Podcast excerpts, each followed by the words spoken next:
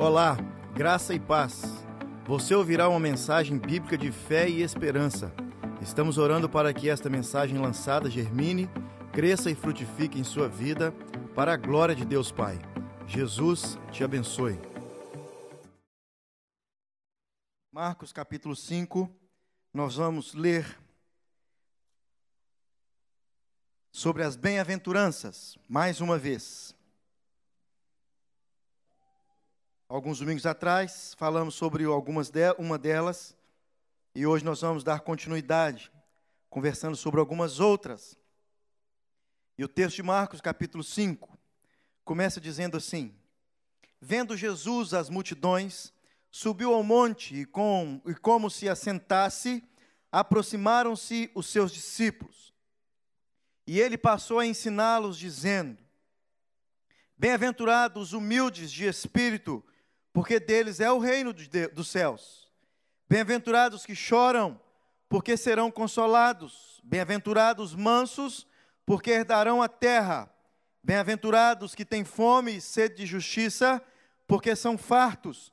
Bem-aventurados misericordiosos, porque alcançarão misericórdia.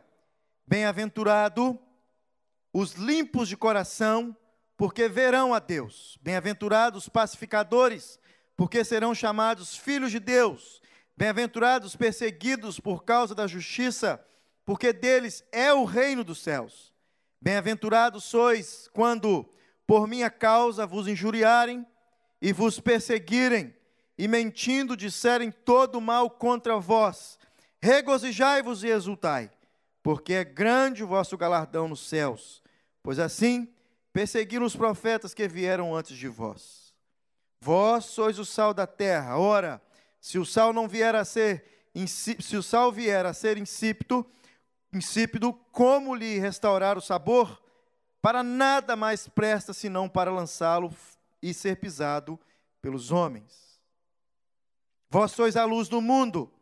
Se não, não se pode esconder a cidade edificada sobre um monte, nem se acende uma candeia para colocá-la debaixo do alqueire, mas no velador e alumia a todos os que se encontram em casa. Assim, brilhe também a vossa luz diante dos homens, para que vejam as vossas boas obras e glorifiquem a vosso Pai que está nos céus. Você pode fechar os seus olhos mais uma vez? Deus, muito obrigado, porque o Senhor é quem conduz todas as coisas, o Senhor nos conduziu até aqui, o Senhor nos trouxe até este lugar. O Senhor prepara, preparou o nosso coração durante a semana. Muito obrigado, Deus. Porque quando o Senhor prepara o nosso coração, a semente que o Senhor planta, Deus, ela é uma semente que irá germinar. Que o Senhor, no nome de Jesus, possa plantar essa semente hoje, para que possamos frutificar para o louvor, honra e glória do teu nome. Amém. Amém.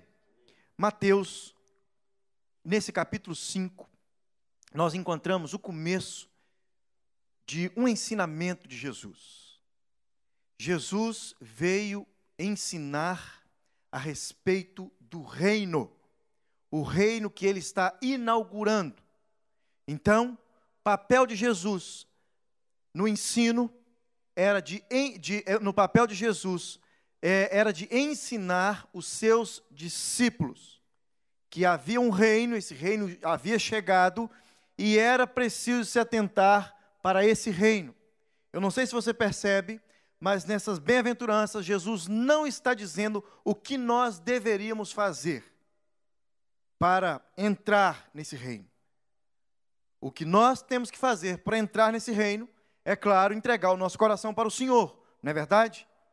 Ou seja, o que nós temos que fazer é nos render aos pés do Senhor. Agora Jesus vem e mostra para os seus discípulos, aqueles que estavam assentados perto dele, quem são as pessoas que entram no reino. Jesus não está dizendo, ó, você tem que ser assim, você tem que ser assim. Não. Jesus está dizendo, as pessoas que entram no reino, elas são assim, assim, assim e assim. Então nós encontramos aqui características de pessoas do reino, características de pessoas que já estão no reino características de pessoas que já entregaram o coração para Jesus. Ou seja, Jesus está mostrando para os seus discípulos quem, como são essas pessoas. E você sabe muito bem que logo antes desse texto, Jesus tinha sido batizado por João. Após o batismo, Deus, o Espírito de Deus o levou até o deserto para que ele pudesse ser tentado pelo diabo. E logo depois, quando ele foi tentado pelo diabo, ele volta é, é, e ele começa a chamar os seus discípulos. Aqui ele tinha apenas quatro discípulos. Quatro discípulos. Os dois grupos de irmãos. Então, você percebe que, quando o texto diz que os seus discípulos assentaram perto dele, eram apenas quatro. Ele não tinha chamado ainda todos os doze. E uma grande multidão, uma grande multidão acompanhava Jesus. Nós lemos no finalzinho do capítulo 4 que ele fazia sinais, maravilhas, ele curava as pessoas e uma grande multidão o seguiam. Enquanto Jesus estava sendo seguido por essa multidão, seus discípulos também caminhando junto dessa multidão, eu acho que os discípulos ficavam um pouco mais perto de Jesus, como se fossem quatro guarda-costas aqui, principalmente aqui, nesse, especificamente nesse momento, onde ele tinha apenas quatro. Ele observa aquela grande multidão. O texto diz que ele sobe a um monte, e nesse monte, como se assentasse, ele começa a ensinar os discípulos que estavam perto dele, que se assentaram perto dele. A multidão ficou ao redor. Então você percebe que existe dois grupos de pessoas seguindo Jesus: os discípulos e a multidão. Provavelmente nesse pequeno auditório aqui hoje, pequeno não grande, para você não gosta de falar pequeno, nesse grande auditório aqui hoje, nós temos esses dois grupos de pessoas. Pessoas que são discípulos de Jesus e pessoas que apenas seguem a Jesus. Os discípulos de Jesus têm uma característica super especial. Eles são pessoas que gostam de aprender com Jesus. São pessoas que param e sentam perto de Jesus. São pessoas que não perdem a oportunidade, seja ela qual for, qual for, para aprender aos pés de Jesus. É claro, Jesus não está aqui hoje, mas Jesus ele usa fisicamente, mas ele usa pessoas para que possam nos ensinar. Então, esses dois grupos de pessoas acompanhavam Jesus o tempo todo. Aqueles que realmente eram discípulos de Jesus, e não sei se vocês lembram uma mensagem que eu preguei, Jesus ele escolhe os seus discípulos. Jesus ele escolhe os seus discípulos porque ele precisa ensinar os seus discípulos a respeito do reino de Deus. Então ele chama algumas pessoas para que ele possa ensinar, porque esse ensinamento é super valioso e as pessoas precisam passar esse ensinamento para frente. Por isso ele escolhe pessoas, ele não fala no meio da multidão, ele não joga a mensagem para o meio da multidão. Ele escolhe um grupo de pessoas, ele apresenta a boa nova do evangelho para esse grupo de pessoas, o reino de Deus. E esse grupo de pessoas, eles não falharam. Eles não falharam, o motivo deles não ter falhado é você estar aqui hoje. Se eles tivessem falhado, você não estaria aqui hoje. Se eles não tivessem ido para a Espanha e passado perto de Portugal, nós não estaríamos aqui hoje, gente boa. Crente, crente. Se eles não tivessem ido para a África, nós não estaríamos aqui hoje, brasileiros descendentes de africano. Sabia disso, Vitão? Vários brasileiros descendentes de africano aqui hoje. Já viu o Jorge, quando ele chegou na igreja? Um africanaço. Cortou, cortou o cabelo, Jorge? Ou vai fazer o quadradão? Beleza, beleza. Se Deus não estivesse tocado no coração desses homens, Jesus não estivesse entrado ensinando esses homens, nós não estaríamos aqui hoje. E aí está uma diferença entre esses dois grupos de pessoas. A multidão caminhava ao redor de Jesus e Jesus não desprezou a multidão, motivo dele, porque nós temos vários deles aqui hoje. Pessoas que simplesmente seguem Jesus, vão seguindo o fluxo da multidão. E a mamãe mandou, o papai falou, e foi seguindo, e foi seguindo, e chegou até hoje, onde nós estamos. Jesus não abandona a multidão, ele cura a multidão. Ele trabalha no coração da multidão. Ele sacia a fome da multidão. Ele deixa a multidão caminhar ao redor dele. Ele não despreza a multidão. Mas quando ele quer trazer uma missão especial, ele chama os seus discípulos. A minha pergunta hoje é: nós somos discípulos ou multidão? Fácil de você definir. Simples, fácil de você definir. Nós fazemos uma pergunta que de vez em quando, se a igreja dependesse de você, como ela seria. Se a igreja dependesse de você, como ela seria?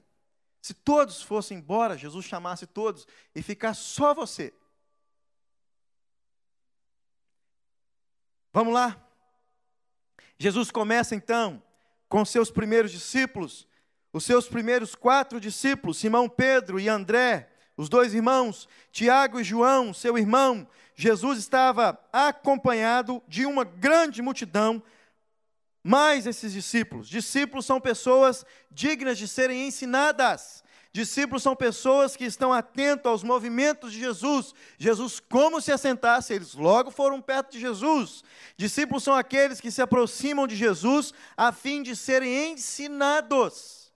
A fim de serem ensinados. Ensinar, Jesus faz muito bem. Os discípulos são aprendizes de Jesus. Jesus não perde tempo ensinando a multidão, ele ensina os seus discípulos. Uma pergunta, já que você está tão curioso para saber se você é discípulo ou seguidor: você é ensinável? Você é ensinável? O que você aprendeu essa semana de Jesus e a respeito dele? Vamos lá, multidão apenas seguem, discípulos se aproximam. Então, ele passou a ensiná-los as boas novas do evangelho do reino de Deus. Jesus fala para os seus discípulos a respeito desse reino que estava sendo inaugurado por ele. E ele agora traz características de pessoa que é discípulo. Ele traz algumas características de pessoa, de pessoas que é, é, estão caminhando perto dele, pessoas que são ensináveis. Ele não fala, vocês têm que ser assim. Ele fala, vocês são assim. Aí ele começa, Bem-aventurado são aqueles humildes de espírito. Já falei sobre isso. Ele diz a respeito das bem-aventuranças. Por várias vezes ele repete a respeito das bem-aventuranças. Eu gostaria de ler uma frase que eu li de um, uma pessoa que estava definindo a respeito das bem-aventuranças e ele fez quase que uma piada. E eu quero ler para não perder nenhum ponto. Olha que interessante. Se um visitante imaginário de Marte fosse visitar uma típica igreja cristã, tendo lido o Sermão do Monte no caminho, ele ficaria, ele ficaria perplexo pelo contraste. O abismo entre o padrão do Sermão do Monte e o padrão da vida cristã convencional é tão grande que o visitante de Marte suspeitaria de ter lido o sermão errado ou visitado a comunidade errada. Ou seja, uma comunidade que não está nem próxima do Sermão do Monte. E o primeiro e a primeira lição, primeira primeira característica que ele fala a respeito dos seus discípulos, quem esses que são habitantes do reino que eles são, pessoas humildes de espírito. Pessoas humildes de espírito, e ele continua dizendo: Bem-aventurados são vocês, ou seja, felizes são os pobres de espírito, porque deles é o reino dos céus. Ou seja, o reino é daqueles que têm um espírito humilde. Já falamos aqui semana retrasada, humilde ou pobre, algumas versões fala pobre, é esse pobre que você conhece mesmo. Um pobre necessitado necessitado de algo espiritual. Não chega na frente de Jesus e falando assim, enchendo o peito e Jesus nem tem muito espaço para falar e para agir, porque já está cheio. Pobre, tudo que você dá para ele, ele aceita. Tudo que você dá para um pobre, ele aceita. Lembra quando você chegou aqui? Tá rindo, né? Gente boa. Tem uma mesinha de centro, ela tinha quatro pernas, mas sim só três. A outra, meu marido colocou um cabo de vassoura. Quem quer? Todo mundo, ah, eu quero. Ontem uma pessoa falou que nunca comprou televisão. Todas as televisões que, que já passou pela casa dela, e eu sou prova disso, passou umas quatro, todas já ganhamos. Todos nós ganhamos. Tudo que você dá para um pobre, ele aceita. E não sei se você já foi no Mineirão, mas na época que ainda era o estádio velho, você comprava um tropeirão e tinha que levantar ele bem alto, assim, ó, bem alto, bem alto para você sentar. E quando você sentava, chegava um monte de menino, lembra, Douglas? Dá um pouquinho, tio, na mão, na mão. Quem é que come comida na mão, gente? Quase ninguém. Um pobre pedindo comida na mão. Mas entrava no Mineirão, não sei como. Era um real o ingresso. Então, bem-aventurados são aqueles necessitados, pobres de espírito. Parafraseando, felizes são aqueles que conhecem a pobreza espiritual, porque deles é o reino dos céus. Parafraseando, bem-aventurados são aqueles que sentem necessidade espiritual, porque deles é o reino de Deus. O que Jesus está dizendo é: a, o cidadão do reino dos céus, ele tem necessidade espiritual. Ele tem necessidade. E a necessidade dele é sempre, não é só quando o problema vem, não é só quando o aperto vem, não é só quando a imigração aperta, não é só quando alguma coisa está prestes a acontecer que a necessidade vem. É assim, fome é assim? Você só come quando alguma coisa aperta lá? Claro que não. Nós comemos todos os dias, por isso ele diz a palavra fome, porque ele sabe o que é fome e ele sabe que nós sabemos o que é fome. Fome espiritual. Felizes são aqueles humildes de espírito, ou seja, felizes são aqueles que têm fome. Pobre, uma pessoa com pouco recurso que carece de ajuda, ou seja, Jesus está falando, felizes são aqueles pobres que têm pouco recurso espiritual e precisam de ajuda. A primeira bem-aventurança atinge diretamente o centro da necessidade do homem, espiritualmente falando.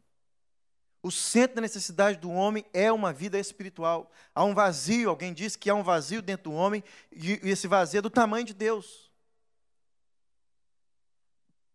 Segundo Jesus, os que estão entrando no reino dos céus precisam reconhecer o seu vazio espiritual, é preciso sentir-se pecador e necessitado de Deus. Ou seja, pobre, necessitado de Deus. Dois, Bem-aventurados que choram, porque serão consolados. É claro, não é qualquer choro. Não é qualquer choro. Nós pais conhecemos o choro dos nossos filhos. Sabemos quando é manha. Não é verdade? Vai aprendendo, Cristo. Sabemos quando é manha. Sabemos quando é um choro que ele quer ganhar alguma coisa. Sabemos que quando é um choro que não dói nada. De vez em quando, sabe o que eu faço? Pego o chinelo e falo assim: vamos chorar de verdade para na hora. É porque chorar de verdade? Porque você está chorando de mentira, cara, eu sei disso. E Jesus ele vem e diz assim: olha, bem-aventurado são aqueles que choram. E eu vou acrescentar aqui, de verdade, porque serão consolados. Os que choram são aqueles que estão chorando por causa dos seus pecados. Porque quando nós aproximamos, nos aproximamos de Deus, nós temos que chorar. Não é assim alguns que é preso pela imigração? É verdade. Não é assim alguns que a polícia para para dar uma multa? A última vez, cadê o Marlon? Última vez, Marlon, que eu fui em Saga Beach, foi com você. Nós éramos três no carro, lembra? O carro cabia só quatro pessoas. Nós éramos três. Eu, Marlon e o outro Zé de Belo Horizonte. Todos três. Só tinha no, na carteira a drive license, mais nada. Passaporte vencido, tudo vencido na época, tudo, tudo. Pensa, numa turma que se a imigração, a polícia parasse, ia todo mundo embora. O menino que estava na frente, primeira coisa, pastor, não era pastor ainda não. Bruno, pelo amor de Deus, deixa o cara falar à vontade, deixa ele falar. Eu pago a multa, eu pago a multa, eu pago não sei o quê. Eu, o menino quase que pagou até a prestação do meu carro aquele mês. E começou a desesperar dentro do carro. E o policial pediu a drive license e falou: Você sabe que você está errado? Eu, eu sei se, você for, se o senhor falar. Aí que o menino tremia mesmo. Já sabia falar um pouquinho de inglês. Só sei se o senhor falar. Se o senhor não falar, eu não vou saber, não. O que, que eu fiz? O menino não, não, não, não questiona com ele, não, com medo, chorando de medo. Chorando de medo, porque tinha uma situação. E agora Jesus vem e fala assim: ó, felizes são aqueles que choram. Já pensou se fosse choro do jeito que você quer e que nós gostamos de chorar? Ele continua dizendo: os que choram por causa dos seus pecados, porque quando nós encontramos com Jesus, nós temos que realmente chorar pela nossa situação. Olha a minha situação e a sua, e olha o poder e a soberania de Deus. Nós não podemos chegar diante de Deus de qualquer jeito. E ele continua dizendo: somente aqueles que percebem que estão falidos, a primeira bem-aventurança, são dignos de chorar com Deus. Primeiro você declara que você é uma sequência. Primeiro você declara que você não tem nada, completamente falido, pobre de espírito. E agora você consegue derramar alguma lágrima, lágrima sincera diante do Senhor. Esse choro leva ao arrependimento e à conversão. Martin Lloyd Jones disse que os maiores santos percebem mais intensamente o quanto carecem da perfeita semelhança com Cristo e choram a respeito disso. Os santos, os mais santos, percebem o quanto carecem de ser semelhante a Jesus e não são, e choram a respeito disso.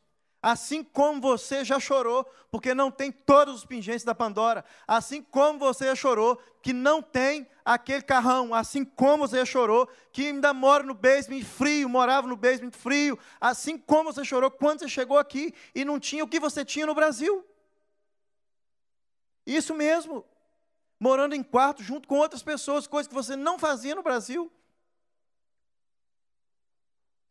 A última vez que eu tinha dormido com meu pai, Veio eu e meu pai. Era quando eu era bebê. Cheguei aqui com 17 anos, tive que dormir na mesma cama com meu pai. Não chorava porque eu sou macho. Dentro por dentro, chorava. Minha cama, minha cama, minha cama. Gente dormindo no edredom. Chora por dentro. E quando nós chegamos perto do Senhor, de qualquer jeito. Esse moço fala assim: olha, os santos, quando eles percebem que eles não são parecidos com Jesus, eles choram. Esse é o objetivo de Deus, nos fazer mais parecidos com Jesus.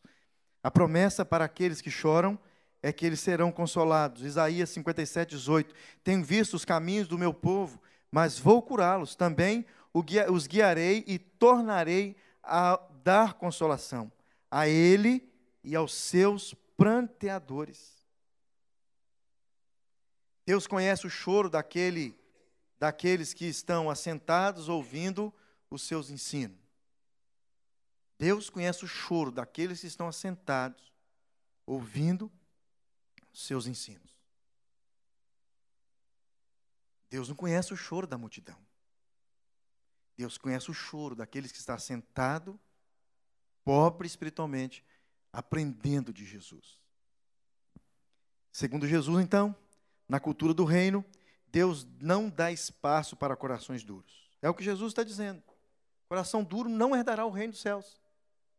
Mas um coração puro, pobre e que chora, aí é diferente. Três, bem-aventurados são os mansos, porque herdarão a terra. Mansidão é um fruto do Espírito, Gálatas 5. Uma das melhores definições de mansidão foi dada pelo arcebispo de, de Dublin, da Irlanda, é, Richard. Ele disse: a mansidão é uma graça lavrada na alma. É o seu exercício e o seu exercício está primeiro e principalmente relacionado com Deus. A mansidão é uma graça lavrada na alma e o seu exercício está primeiramente, principalmente relacionado com Deus. É aquele estado de espírito em que aceitamos os tratos de Deus conosco sem discutir ou resistir. Ou seja, essa mansidão não é aquela pessoa é, parada, pacata, que não fala nada, que você pode pisar e pode pisar e pode pisar, ela não faz nada. Não é esse tipo de mansidão. Mansidão que, está, que, Jesus está dizendo aqui é essa mansidão, aquela pessoa que está sempre disposta a receber os tratos de Deus. Falei para Suzana essa semana, já falei aqui na igreja, já há dois anos quase, Deus está no meu coração. Por quê? Falam comigo. E claro que eu tenho que falar para alguém e a vocês.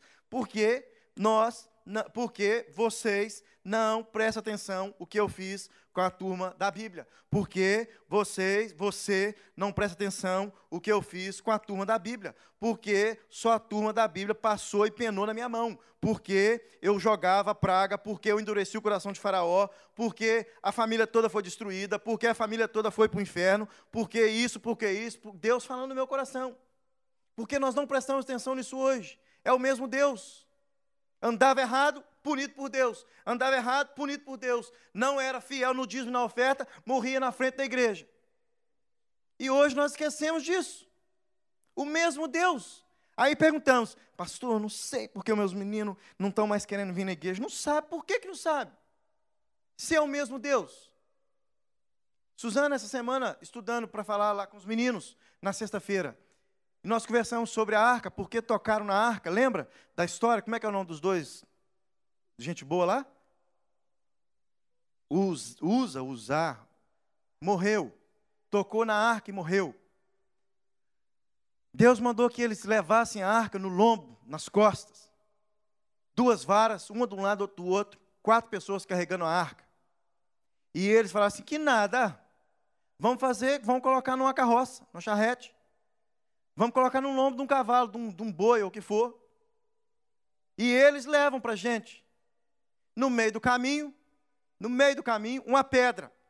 A roda de madeira passou numa pedra. O que aconteceu? A arca balançou, o Uzá foi lá e encostou na arca. O que aconteceu com ele?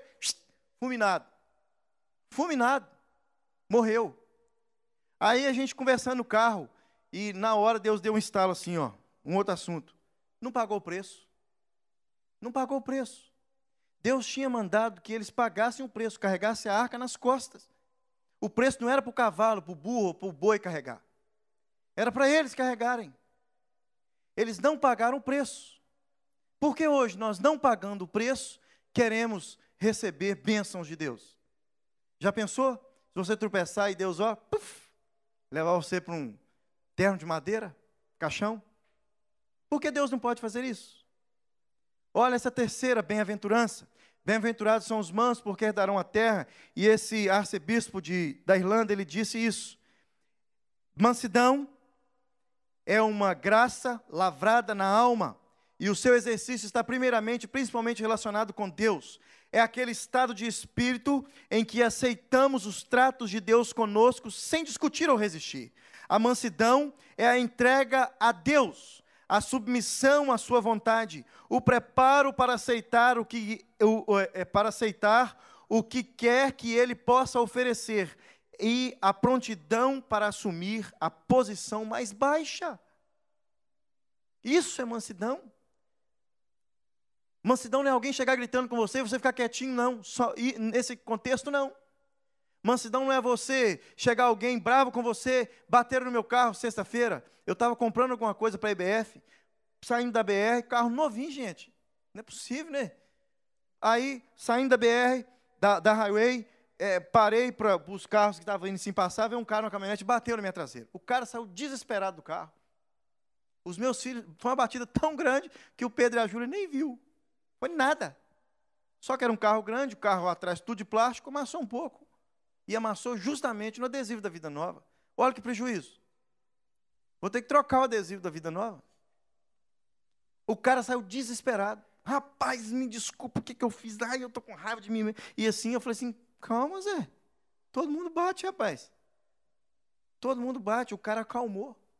Mansidão eu tive naquela hora. Gente, fiquei tão alegre comigo mesmo. Mansidão. Falei assim, só deixa eu tirar uma cópia da sua drive license do seu, e do seu do seu, é, seu seguro, só deixa eu tirar uma foto e vamos embora todo mundo alegre, rapaz. Ele falou assim, beleza, só isso, assim, só isso. Tirei uma foto de tudo dele, cheguei em casa, liguei para o seguro. Amanhã já vou consertar o carro. Mansidão, mas não é essa mansidão que ele está falando aqui. Essa mansidão que nós temos, esse trato com as pessoas, é obrigação nossa. Obrigação. E ele diz sobre uma mansidão, que nós às vezes confundimos, ele fala sobre uma mansidão, uma mansidão que é submeter aos tratos de Deus. Resumindo, mansidão, a mansidão é a submissão à vontade de Deus. Submissão à vontade de Deus, Mateus 11, 28, 29, ele diz: Venham a mim, todos que estáis cansados e sobrecarregados, e eu vos darei descanso.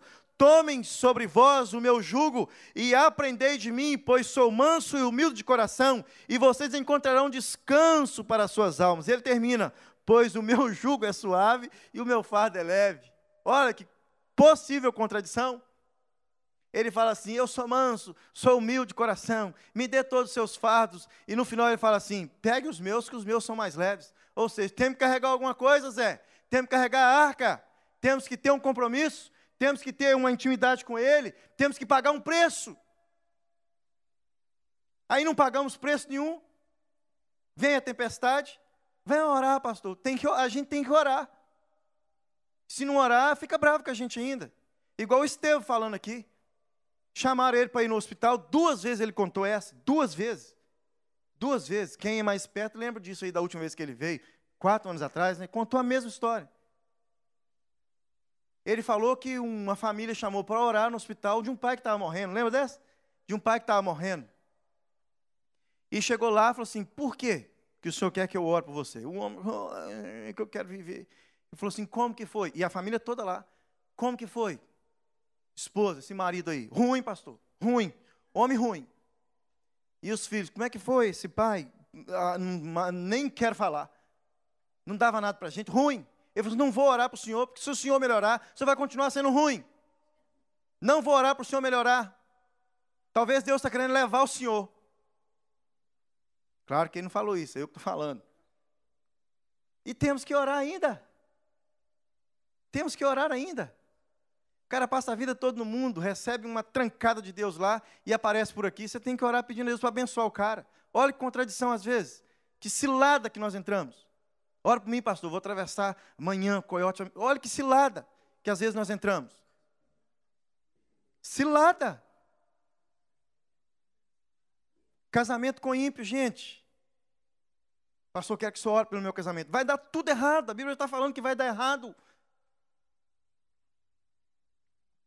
Bem-aventurados são os mansos, ou seja, aqueles que submetem à vontade de Deus, à pressão de Deus. Dos mansos é dito que eles herdarão a terra. Não é se você for bonzinho, deixar o cara bater na sua traseira, não falar nada com ele, não brigar com ele, não, é, trabalhar e não receber, ser manso desse jeito. Não é essa mansidão que vai herdar a terra. Irão herdar a terra aqueles que submeterem à vontade de Deus. E ele continua dizendo: o que você, que, é, o que, você o que Jesus tem realmente, é, literalmente dizendo é: tenham paciência, submetam-se à minha vontade e vocês irão longe. Aliás, vocês irão para sempre, eternamente, se vocês submeterem à minha vontade. E agora a quarta e última, vou parar pela, na quarta. Na próxima vez eu falo sobre as outras. Eu gostaria que você se atentasse à quarta bem-aventurança.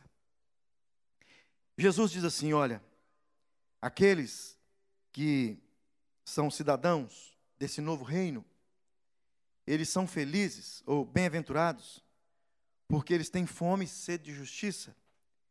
E quando eles tiverem fome e sede de justiça, eles irão ser saciados.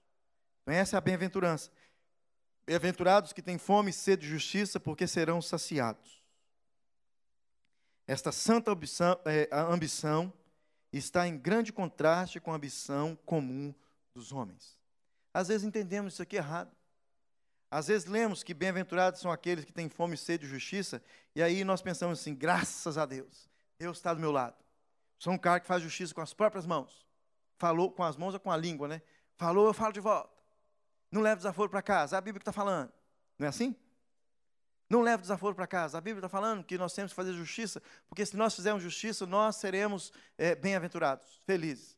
Então temos que fazer justiça. Sabe o que Jesus está dizendo aqui? Sabe qual justiça que Jesus está dizendo aqui? A justiça que ele fez por mim e por você na cruz. A justiça que ele fez por mim e por você na cruz. Sem valer nada, nós somos alcançados pela justiça de Deus na cruz do Calvário.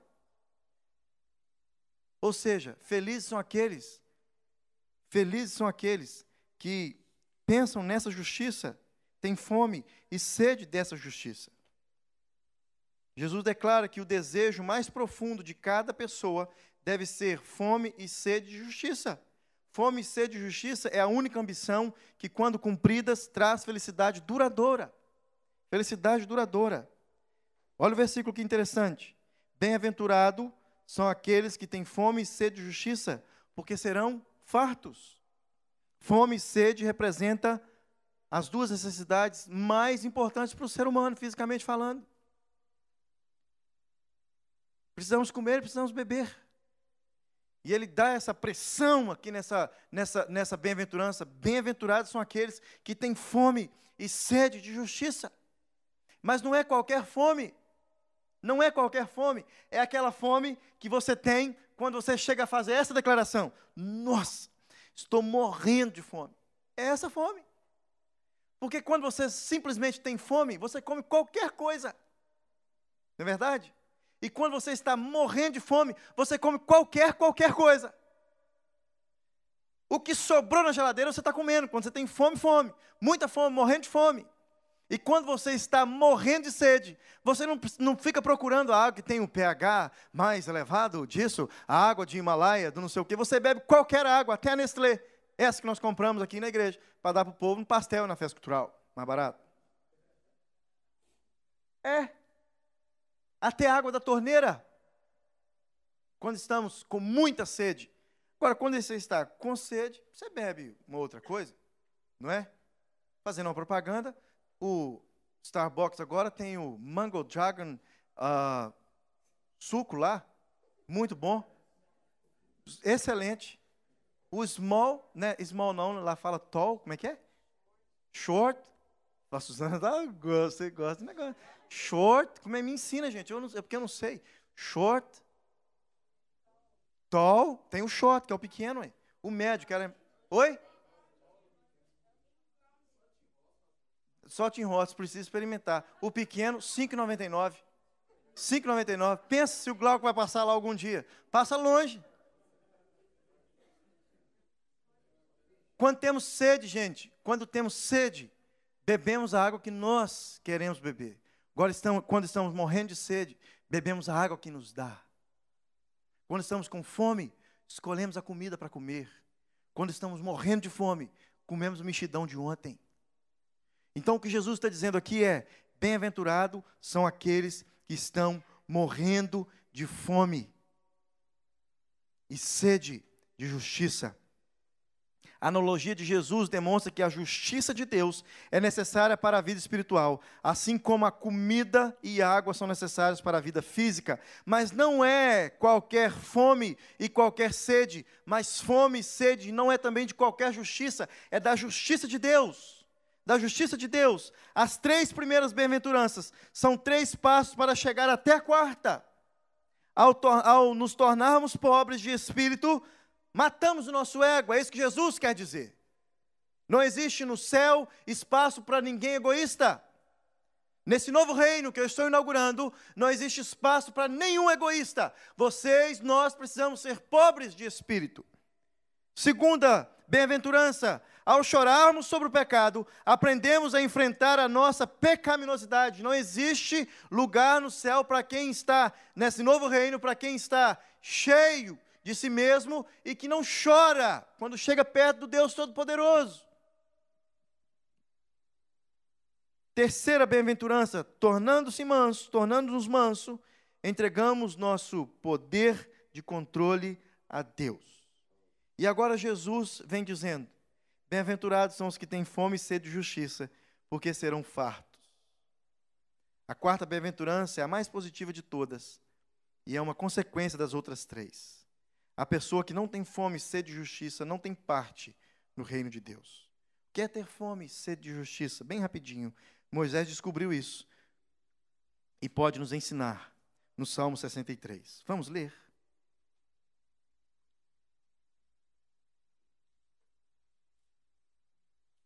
O que é ter fome e sede de justiça?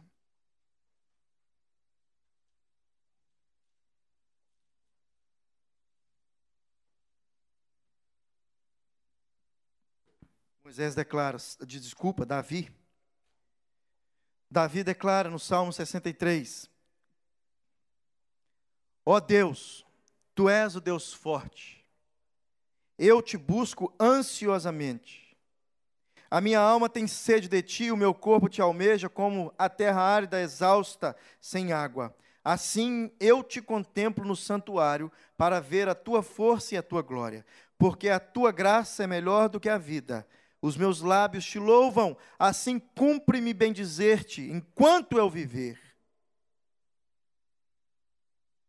Quem por ele jura gloriar-se-á, pois se tapará a boca dos que professam mentira. O rei, porém, se alegra em Deus. Bem-aventurança. Bem-aventurança. Davi descobriu o que é ter fome e sede dessa justiça de Deus. Não basta apenas ter fome. Fome apenas não é suficiente. filho pródigo, quando teve fome, ele comeu das alfarrobas do rei, do, do, do patrão, lembra? Filho pródigo, quando ele teve apenas fome, ele comeu do lixo, da comida que dava aos porcos. Agora, quando ele estava morrendo de fome, ele voltou para os braços do Pai. Fome e sede de justiça. O resultado da fome, sede e justiça está na satisfação. É a própria satisfação que nos faz querer mais. Sabe quando você quer mais de Deus? Quando você está satisfeito com Ele. Satisfeito com Ele, você busca querer mais. Satisfeito com Ele, você busca querer mais. Satisfeito com, com as coisas dele, você busca querer mais. Satisfeito com Ele, você se alimenta mais. Satisfeito com Ele, você bebe mais. Satisfeito com Ele, você bebe mais. A pessoa que realmente tem fome e sede de justiça de Deus encontra-se tão satisfeito que ele quer mais, mais, mais e mais de Deus. Terminando, Jeremias 31, versículo 14: Saciarei a fome dos sacerdotes com saborosa comida, e o meu povo se fartará com a minha bondade, diz o Senhor. Salmo 34, versículo 10: Os leãozinhos os leõezinhos passam necessidade e sentem fome, porém os que buscam o Senhor, bem nenhum lhes faltará. Salmo 107, versículo 9: Pois ele saciou a alma sedenta e encheu de bens a alma do faminto. Jesus disse à mulher samaritana no poço de Sicar: Aquele que beber da água que eu lhe der, nunca mais terá sede, porque a água que eu lhe der se fará nele uma fonte de água que jorra para toda a vida, vida eterna. Para as multidões em Cafarnaum, Jesus disse: Eu sou o pão da vida, aquele que vem a mim não terá fome, aquele que crer em mim nunca terá sede. João 6,35. Fome, sede, justiça. Fome e sede de justiça. Uma pessoa com fome e sede de justiça é uma pessoa que reconheceu o sacrifício de Jesus na cruz e tem fome e sede de dessa justiça que ele fez na cruz. Um homem com fome não tem escolha no que comer. Olha o que diz Hebreus capítulo 12, versículo 4 e versículo 7. Na luta contra o pecado, vocês ainda não resistiram até o ponto de derramar seu próprio sangue. Se vocês se esqueceram da palavra de ânimo que ele lhes dirige eh, aos, aos seus filhos, meu filho, não despreze a disciplina do Senhor, nem se magoa com a, a, com a repreensão, pois o Senhor disciplina quem ama e castiga todo aquele que aceita como filho. Suportem as dificuldades, recebendo-as como disciplina. Deus os trata como filhos. Ora, qual filho que não é disciplinado por seu pai? Se, você não são, se vocês não são disciplinados, e a disciplina é para todos os filhos, então vocês não são filhos legítimos, mas sim ilegítimos. Olha que interessante. Se nós não somos disciplinados pelo Senhor, não somos filhos legítimos, porque Ele disciplina apenas os seus filhos e não a multidão. A multidão Ele acolhe, a multidão fica ao redor, a multidão caminha por onde Ele vai, a multidão ele alimenta assim como ele alimenta os seus discípulos. Isso chama graça comum, graça a todos. O sol e a chuva caem sobre todos. Mas a graça específica e salvadora de Deus é para apenas os seus discípulos. Uma pergunta: você ainda é discípulo ou apenas está no meio da multidão? E ele continua: Bem-aventurados são os misericordiosos, porque eles alcançarão misericórdia. Bem-aventurados são os limpos de coração, porque verão a Deus. Bem-aventurados os pacificadores, porque serão chamados filhos de Deus. Bem-aventurados os perseguidos por causa da justiça, porque deles é o reino de Deus. E vamos terminar isso aí mais para frente. Vamos orar? Vamos orar? Quando a turma do louvor vem aqui, gostaria de orar com você. Vida Nova, uma igreja bíblica contemporânea, missionária, acolhedora de pessoas e presente na cidade. Acompanhe nossa igreja também nas redes sociais. Vida Nova, sua família em Toronto.